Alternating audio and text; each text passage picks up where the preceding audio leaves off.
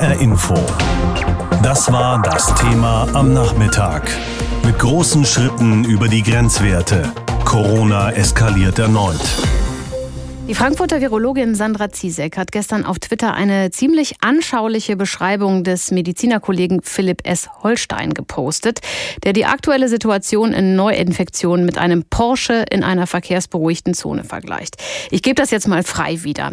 Wenn dieser Porsche zwei Meter in die Straße gefahren ist und dann bei ihm 33 kmh gemessen werden, dann ist das in der Momentaufnahme erstmal nicht dramatisch. Wenn der Fahrer zu dem Zeitpunkt aber das Gaspedal voll durchgetreten hat, dann hat er nur ein paar Sekunden später Tempo 100 drauf. Und dann wird's gefährlich. Wie es aussieht, befinden wir uns eben auch in Sachen Corona in dieser Beschleunigungsphase. Und das schon Anfang Oktober, wo es mit dem ungemütlichen Erkältungswetter gerade erst angefangen hat.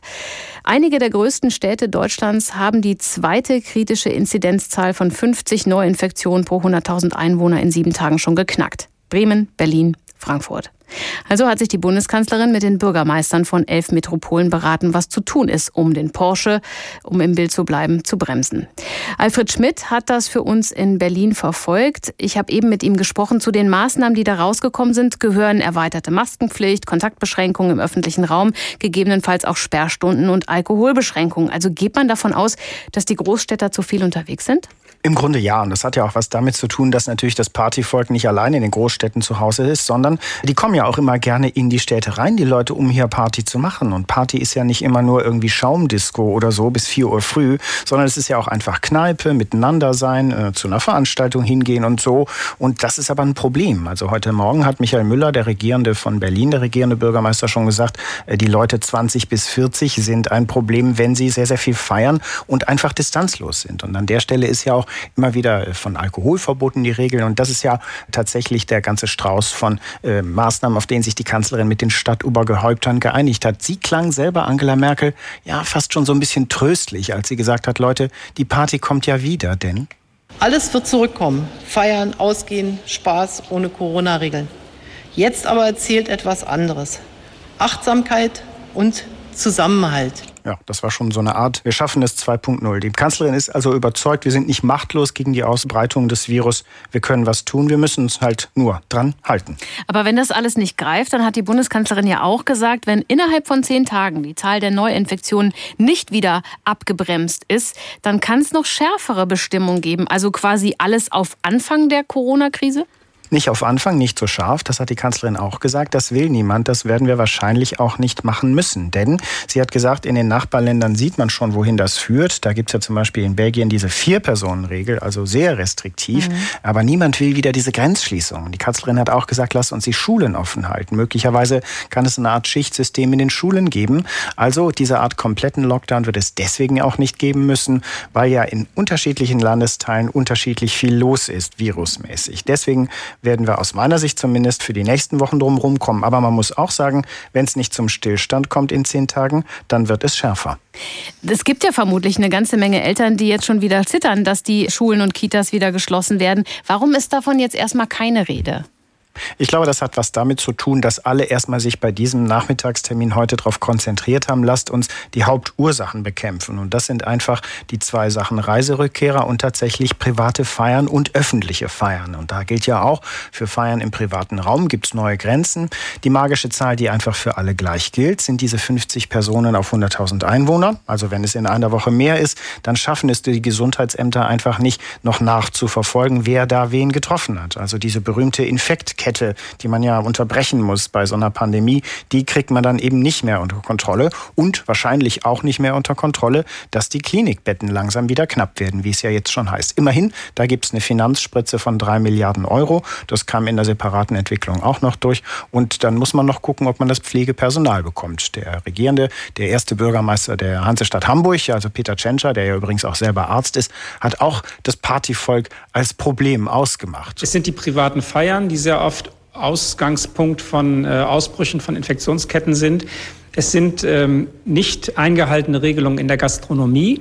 Äh, und es sind eben immer Situationen, in denen äh, der Alkohol mit im Spiel ist. Wir hatten in Hamburg auch schon Situationen, in denen wir den Alkoholausschank nach außen untersagen mussten. Ja, und in München auch, da hat er leider recht. Aber es ist tatsächlich so, die Kanzlerin könnte recht behalten, das wünschen sich alle. Es wird zurückkommen, aber jetzt zählt was anderes, ein bisschen mehr Achtsamkeit. Was mich noch hat aufhorchen lassen, ist, es ist auch von einem unterstützenden Einsatz der Bundeswehr die Rede. Wie soll denn das aussehen? Ja, das klingt immer so ein bisschen nach Alarm oder Notstand. Das muss man sich aber sehr zivil vorstellen. Es geht in erster Linie um Logistik, also wenn was von A nach B transportiert werden muss. Ja, und dann helfen die Leute von der Bundeswehr, die Männer und Frauen tatsächlich dabei, Infektketten nachzukontrollieren. Also die machen so ein bisschen die Arbeit der Gesundheitsämter mit. Sie unterstützen, sie verstärken da und hängen sich ans Telefon und telefonieren wirklich ab, wer wen getroffen hat. Das ist gut so, weil das die Ämter alleine so mit dem Personal nicht schaffen würden.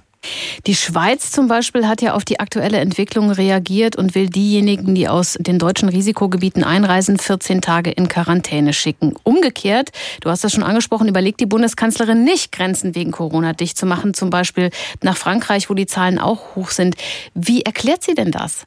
Das ist im Moment damit zu erklären, dass Frankreich aus deutscher Sicht in dem Fall kein Risikogebiet ist, wo die Region, die unmittelbar an Deutschland angrenzt, also Grand Est, das ist tatsächlich die Region, die zuerst größte Probleme hatte, im Moment niedrige Zahlen hat. Wie ja übrigens auch Italien gar nicht so irre hohe Zahlen im Moment hat, auch nicht diese Beschleunigung hat. Da scheint tatsächlich so eine ja, ein bisschen bittere Erkenntnis zu sein, dass gerade die Regionen, die am Anfang, März, April, am betroffensten waren, doch sehr gelernt haben und deswegen ganz unproblematisch sind. Aber der Hauptgrund dafür, dafür, dass jetzt keine Grenzschließungen drohen, ist natürlich freier Warenverkehr, freier Personen- und Pendlerverkehr. Die Wirtschaft, hat die Kanzlerin gesagt, muss am Laufen bleiben. Und äh, ihr Gesicht war sehr entschlossen, als sie das gefragt wurde mit den Grenzschließungen. Sie sagt, davon ist im Moment keine Rede. Schon den zweiten Tag in Folge sind es mehr als 4000 Neuinfektionen, die das Robert Koch Institut vermerkt. Heute sogar mehr als 4500. Und Hessen ist ganz vorn mit dabei. Frankfurt und Offenbach sind inzwischen Risikogebiete mit konkreten Auswirkungen für das Leben in beiden Städten. Von heute Abend an gilt eine Sperrstunde ab 23 Uhr. In Frankfurt muss tagsüber in einigen Straßen eine Maske getragen werden. Die Situation hat sich zugespitzt, auch im Frankfurter Gesundheitsamt und im Frankfurter Uniklinikum. Wie dort die Lage eingeschätzt wird, dazu unsere Wissenschaftsredakteurin Angelika Fey. Sieben Tage die Woche durcharbeiten. Das ist seit Februar, also seit die Corona-Pandemie auch in Deutschland angekommen ist, ganz normal im Frankfurter Gesundheitsamt, sagte der Leiter René Gottschalk HR Info. Durch die jetzt steigenden Infektionszahlen sei die Belastung noch höher. Für uns bedeutet das massiv viel Arbeit und meine Mitarbeiter sind jetzt kaum noch in der Lage, jede Infektkette wirklich bis ins Detail nachverfolgen zu können. Das heißt, noch gelingt die Nachverfolgung der Fälle, sagt der Leiter des Frankfurter Gesundheitsamt Gottschalk. Und die Nachverfolgung ist wichtig, um Menschen in Quarantäne schicken zu können, die sich eventuell angesteckt haben und so Infektionsketten zu unterbrechen. Wenn die Fallzahlen noch weiter steigen, könnte es aber nicht nur bei der Nachverfolgung eng werden, so Gottschalk. Wenn wir das ungehemmt weiterlaufen lassen, wenn wir also nicht dafür Sorge tragen, dass die junge Bevölkerung sich nicht infiziert, werden wir auch wieder Infektionen in der älteren Bevölkerung, in gefährdeten Patientenstrukturen sehen und dann haben wir wieder das Problem, dass wir im Krankenhaus einen Engpass kriegen. Ein Engpass ist in den hessischen Unikliniken zwar noch nicht in Sicht, aber auch hier seien in den vergangenen Tagen und Wochen wieder mehr Covid-19-Patienten stationär aufgenommen worden, berichtete der ärztliche Direktor des Frankfurter Uniklinikums Jürgen Graf heute auf einer Pressekonferenz. Darunter seien auch Patienten, die intensivmedizinisch betreut werden mussten. Und wer auf der Intensivstation wegen Covid-19 behandelt werden musste, könne längerfristige Folgen davontragen, warnt Graf. So wissen wir, dass das mit einer erheblichen Krankheitslast und auch langanhaltenden Funktionseinschränkungen dieser Menschen einhergeht. Das heißt, selbst wenn die Krankheit nicht mehr als so tödlich wahrgenommen wird, wie sie es vielleicht noch im Winter oder Frühjahr gewesen ist, wissen wir, dass es nachhaltige gesundheitliche Folgen für die Betroffenen gibt. Und auch das gilt es zu vermeiden. Mit Blick auf die kommende Zeit rechne er damit, dass die Unikliniken ihre Ressourcen wieder auf Covid-19-Patienten konzentrieren müssen.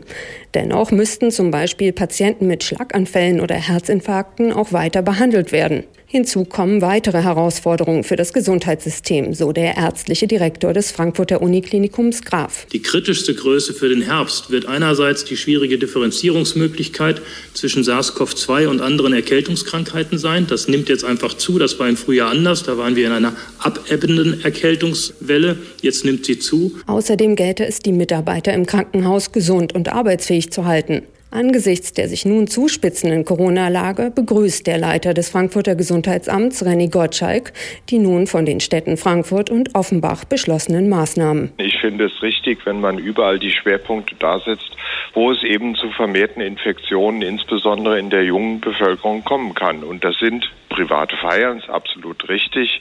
Illegale Feiern in Anführungsstrichen und das sind aber auch gastronomische Betriebe. Denn dort würden die Hygieneregeln eben doch nicht immer eingehalten, so Gottschalk. Die Pandemie ist wieder auf dem Vormarsch und ob wir sie beherrschen können, das entscheidet sich zurzeit in den Großstädten. Denn in Metropolen wie Frankfurt, Berlin oder Bremen hat die sogenannte Inzidenz den kritischen 50er-Wert überschritten. Der Inzidenzwert bedeutet, dass sich dort in den letzten sieben Tagen mehr als 50 Menschen pro 100.000 Einwohner mit dem Coronavirus infiziert haben. Für die Politik ein klares Alarmzeichen. Die Kanzlerin hat sich deshalb heute Mittag mit den Oberbürgermeistern der elf größten deutschen Städte zusammengeschaltet. Mit dabei war auch Frankfurts Oberbürgermeister Peter Feldmann. Mit ihm habe ich vorhin gesprochen und gefragt, wie denn dieser Austausch mit der Kanzlerin verlaufen ist, ob man sich dabei auch auf gemeinsame Maßnahmen verständigt hat. Ich würde sagen, wir haben die Maßnahmen gescannt und auf ihre Wirksamkeit hin diskutiert. Vor allem war für mich sehr beeindruckend, wie interessiert äh, die Kanzlerin an der Lage in Städten, auch ganz speziell in Frankfurt, war und auch wie konzentriert und wie ernsthaft die Kolleginnen und äh, Kollegen aus den anderen Städten mit mir gesprochen haben, auch umgekehrt und wie wir uns austauschen konnten über diese Maßnahmen, um auch zu sehen, was macht der andere und auch tatsächlich an den besten Beispielen zu lernen. In Frankfurt greifen ja ab heute schon recht scharfe Corona-Maßnahmen. Sperrstunde oh ja. ab 23 Uhr, Alkoholverbot auf öffentlichen Plätzen, Maskenpflicht in den wichtigsten Einkaufsstraßen.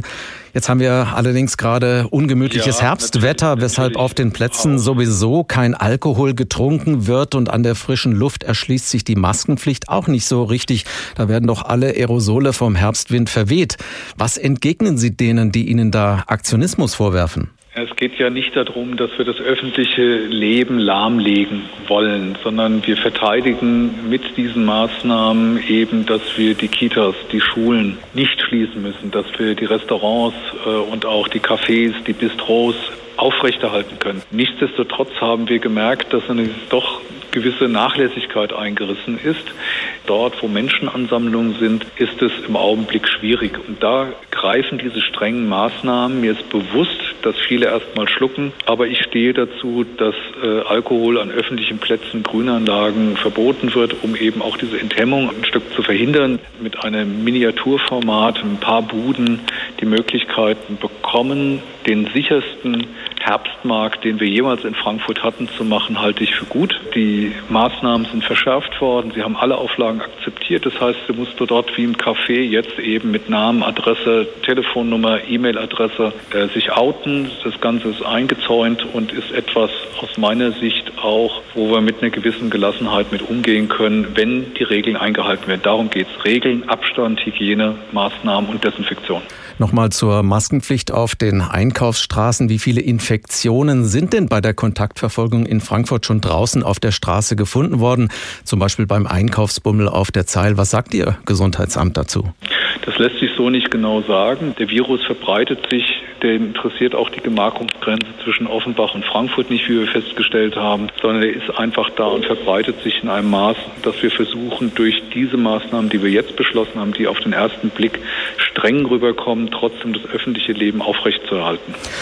Wenn man das nicht so genau sagen kann, wie Sie gerade gesagt haben, kann man dann einfach solche Maßnahmen verordnen, ohne dass es einen triftigen Grund dafür gibt? Das ruft doch nur Unverständnis in der Bevölkerung hervor. Grund ist natürlich die Zahl 106 vom Mittwoch und äh, die sieben Tage Inzidenz mit 59. Sie wissen, ab 50 Fällen ist die Alarmstufe rot ausgerufen. Wir sind da deutlich drüber und wir werden sehen, ob diese Maßnahmen wirken oder ob das, was wir eben mit der Kanzlerin diskutiert haben, beispielsweise den Einsatz der Bundeswehr in der Nachverfolgung und dem Tracking sinnvoll ist oder auch die Frage des Alkohol nicht nur Verbotes auf den öffentlichen Plätzen und in Parks, sondern eben beispielsweise auch Einschränkungen beim Alkoholverkauf. Das sind die Sachen, die wir nächste Woche im Verwaltungsstab diskutieren müssen. Größere Corona-Ausbrüche in Frankfurt gab es zuletzt in einer Gemeinschaftsunterkunft, in einem DHL-Verteilerzentrum und in einer freikirchlichen Gemeinde. Inwieweit hilft da eine Maskenpflicht auf der Zeile oder eine Sperrstunde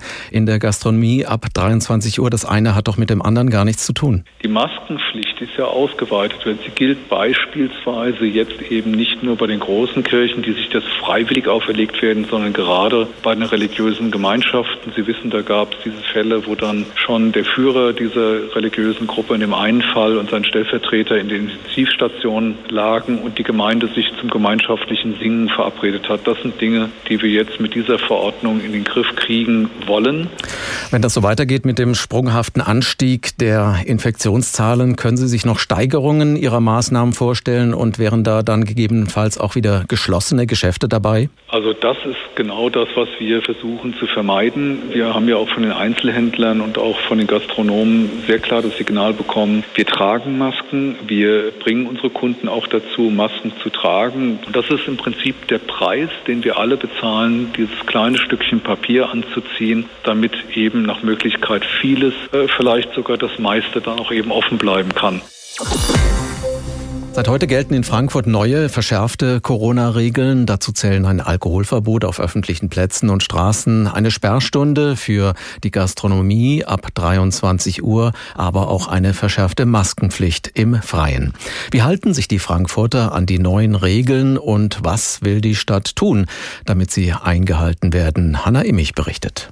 Im Nieselregen heute Morgen auf der Einkaufsmeile Zeil in Frankfurt. Viele Regenschirme, Menschen eilen vorbei. Hier gilt seit heute Maskenpflicht, doch viele Passanten scheinen noch nichts davon gehört zu haben. Wissen Sie, dass hier auch eine Maskenpflicht herrscht? In der Fußgängerzone? Nein, das wusste ich nicht. Wusste ich nicht, aber jetzt ziehe ich gleich an. Ach, hier auf der Zeil auch? Wusste ich eigentlich gar nicht, weil noch viele Menschen ohne Maske rumlaufen. Auch auf dem Öder Weg, einer etwas kleineren Einkaufsstraße im Stadtteil Nordend, tragen viele noch keinen Mund-Nasenschutz. Pierre Arden steht unter einem Vordach, um sich vor dem Regen zu schützen ohne Maske. Auf der Straße auch hier? Nee, habe ich noch nicht mitbekommen. Ich habe gesehen, es gab ein paar Straßen. Ich habe gesehen, auf der Leipziger, wo ich wohne. Aber ich habe jetzt nicht gesehen, dass die jetzt dabei war. Problem ist, es sind halt sehr viele Straßen und von daher, ja, ich glaube, es ist ein bisschen zu, zu kompliziert gemacht. Also wenn, dann hätte ich vielleicht eine Maskenpflicht einfach für Stadtteile ausgesprochen oder vielleicht für die ganze Stadt, aber für einzelne Straßen, das ist halt das ist eine unnötige Komplexität, die sich die Leute, glaube ich, schlecht merken können. Die Maskenpflicht im Freien gilt seit heute Morgen um 8 Uhr auf vielen oft sehr belebten Einkaufsstraßen und Gegenden, wo es gerne mal voll und eng wird. Wo genau muss ich offenbar noch herumsprechen. Die meisten Menschen, die ich treffe, finden die neuen Regeln aber trotzdem richtig. Ich finde das gut, dass man rechtzeitig reagiert und wieder ein bisschen verschärft, weil man hat gemerkt, dass äh, das Verhalten ziemlich degeneriert in den letzten Wochen, also auch gerade in den U-Bahnen oder überhaupt in öffentlichen Bereichen, wo es ein bisschen enger wird dass viele Leute da keinerlei Maske tragen. Ich finde es gut, dass man da wieder ein bisschen die Zügel anzieht, weil ähm, wir möchten ja nicht wieder in den zweiten Lockdown, Lockdown reingeraten. Es gibt einfach zu viel, die rücksichtslos damit umgehen. Denen ist es echt egal. Man muss halt auch mal das Hirn einschalten. Also vor allem gerade Freitag, Samstag, wenn hier echt die Hölle los ist auf der Zeil. Oder weiß was ich, auf der Leipziger oder Berger Straße. Ich finde es eigentlich ganz okay. Ich meine, es ist zwar ein bisschen nervend, aber wenn es muss, dann muss es. Naja, es geht ja darum, die älteren Menschen auch zu schützen und es ist ja nur eine Maske. Ich finde es jetzt nicht unbedingt schlimm, eine Maske dann einfach zu tragen. Frankfurts Oberbürgermeister Peter Feldmann von der SPD hat sich heute mit Bundeskanzlerin Merkel und zehn weiteren Oberbürgermeistern großer deutscher Städte abgestimmt. Ein Ergebnis, überall werden ähnliche Maßnahmen diskutiert und zum Teil auch umgesetzt. Auch die Maskenpflicht in Einkaufsstraßen oder das Alkoholverbot. Das gibt Rückendeckung, sagt Feldmann. Zu sagen, das ist jetzt nichts, was gegen euch gerichtet ist, sondern was wirklich von vielen gemacht wird, weil man ansonsten die Menschen schwierig in die Disziplin wieder reinkommt und weil man, und das ist mir wichtig, auch einen Lockdown verhindern muss. Und Frankfurts Gesundheitsdezernent Stefan Mayer von den Grünen hofft jetzt auf die Eigenverantwortung der Frankfurter. Ihn stört, dass viele Menschen so sorglos geworden sind und berichtet von Bekannten aus Norditalien. Die Menschen aus Bergamo und Umgebung, wo in jeder zweiten Familie nicht nur ein Todesfall war, die finden eine solche Diskussion und eine solche Leichtsinnigkeit absurd. Er fürchtet, dass die Menschen hier erst aufwachen, wenn auch die Todeszahlen wieder steigen. Und verdammt nochmal, mein Ziel ist, dass wir es erst gar nicht so weit kommen lassen. Die verschärften Maßnahmen in Frankfurt gelten zunächst für zehn Tage bis einschließlich kommenden Sonntag. Dann will man weitersehen. Die Zahl der Corona-Neuinfektionen in Hessen steigt weiter. Heute Morgen wurden über 400 neue Fälle bekannt. Am Tag davor waren es noch 300. Die Tendenz ist also steigend. Besonders alarmierend ist eine Zahl, die der Frankfurter Gesundheitsdezernent Stefan Mayer gestern verkündet hat. In Frankfurt falle mittlerweile jeder vierte Corona-Test positiv aus, sagte Mayer und erweckte damit den Eindruck, das Virus sei in der Mainmetropole schon massenhaft verbreitet. Aber ganz so dramatisch ist die Situation wohl doch noch nicht, wie Tobias Lüppen recherchiert hat. Der Frankfurter Stadtrat Stefan Mayer von den Grünen rührte die ganz große Alarmglocke. Das Virus sei in Frankfurt praktisch allgegenwärtig. Momentan haben wir die besorgniserregende Situation, dass jeder vierte Test momentan positiv ist. Und das zeigt natürlich schon eine sehr besorgniserregende Entwicklung. Das hieße, 25 Prozent aller Corona-Tests in Frankfurt fallen mittlerweile positiv aus. Eine solche Positivrate wäre in der Tat beispiellos, denn selbst in den Tagen der stärksten Ausbreitung im April blieb diese Rate immer unter 10 Prozent in Deutschland.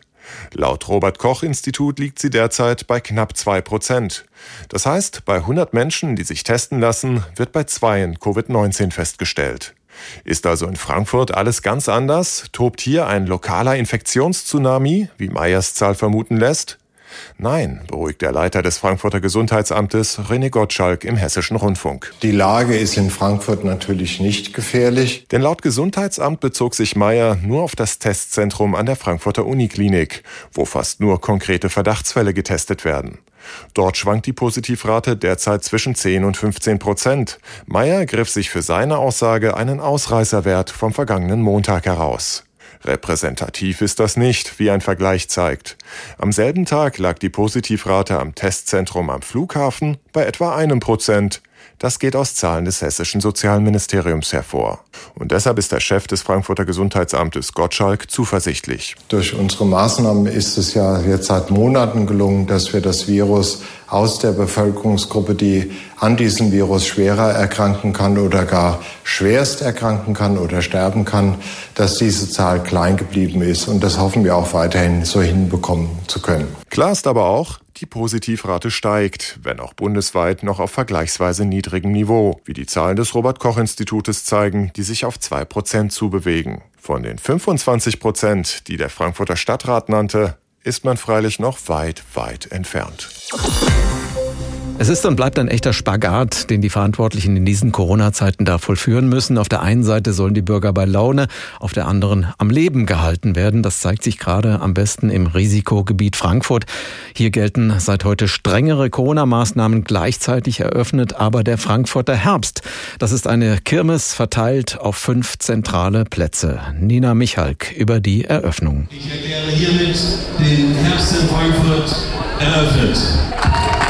Es sind nicht viele Menschen, die an dem äußerst herbstlichen Regentag den ersten Platz auf dem Karussell ergattern, aber die, die gekommen sind, sind froh. Vor allem hier für unseren Kurzen, der will unbedingt aufs Kettenkarussell und da freut er sich schon echt drauf. Der Kleine ist happy und ja, man kommt mal raus. Ist zwar alles ein bisschen klein oder abgespeckt, aber es ist okay. Besser als nichts. Also ich freue mich so richtig, dass es wieder aufhört, damit wir auch ein bisschen mehr Spaß haben.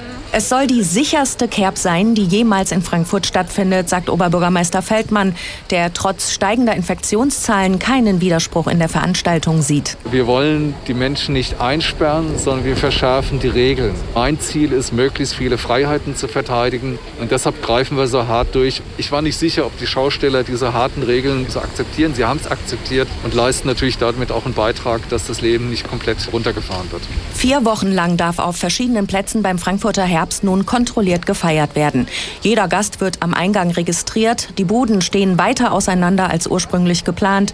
Vor jedem Fahrgerät hängt Desinfektionsmittel und für die Essensbuden gilt das Gastronomiekonzept, erklärt Thomas Reue vom Frankfurter Schaustellerverband. Die Betreiber sind mehrfach gebrieft worden, dass auch in jeder Bude der Verantwortliche dann auf sein Publikum achtet, vor dem Stand, dass die Maske dann auch getragen wird und die Regeln eingehalten werden. Während das Karussell auf dem Römerberg nun endlich loslegt, berät sich Oberbürgermeister Feldmann bei einer Videokonferenz mit Kollegen aus zehn anderen Großstädten und Bundeskanzlerin Merkel. Ergebnis unter anderem das Angebot der Bundeswehr bei diesem Kontakttracing mitzuhelfen. Und was auch für mich interessant und neu war, eben nicht nur ein Alkoholverbot an den öffentlichen Plätzen und den Parks oder eben die Sperrstunde, sondern auch beispielsweise beim Alkoholverkauf ein Stück auf die Bremse zu treten. Zu viele unkontrollierte Feiern und die aufwendige Kontaktverfolgung der Infizierten, das sind die größten Probleme, die die Städte zu bewältigen haben. Auf dem Frankfurter Herbst soll aber alles unter Kontrolle bleiben. Schausteller wie Jürgen Feuerstein sind froh. Also wir sind erstmal sehr glücklich, dass uns hier die Gelegenheit gegeben wurde, etwas Geld zu verdienen, weil wir ja seit Dezember noch nichts eingenommen haben. Ich äh, warte auf meinen ersten Gast, den werde ich auch fotografieren, weil das tatsächlich dann die erste Einnahme ist. Ansonsten mal abwarten, was passiert. Damit meint Budenbetreiber Heiner Reue nicht das kontrollierte Fest hier, sondern die Zukunft. Auf dem Frankfurter Herbst geht es jetzt erstmal rund. Auch für den kleinen Jungen, der sich schon die ganze Zeit aufs Karussell gefreut hat. Ist glückselig, der durfte Feuerwehr fahren, der ist mit dem Polizeiauto gefahren. Jetzt fliegt er eine Runde und darf alles nachholen, ja. HR Info. Das Thema. Wer es hört, hat mehr zu sagen.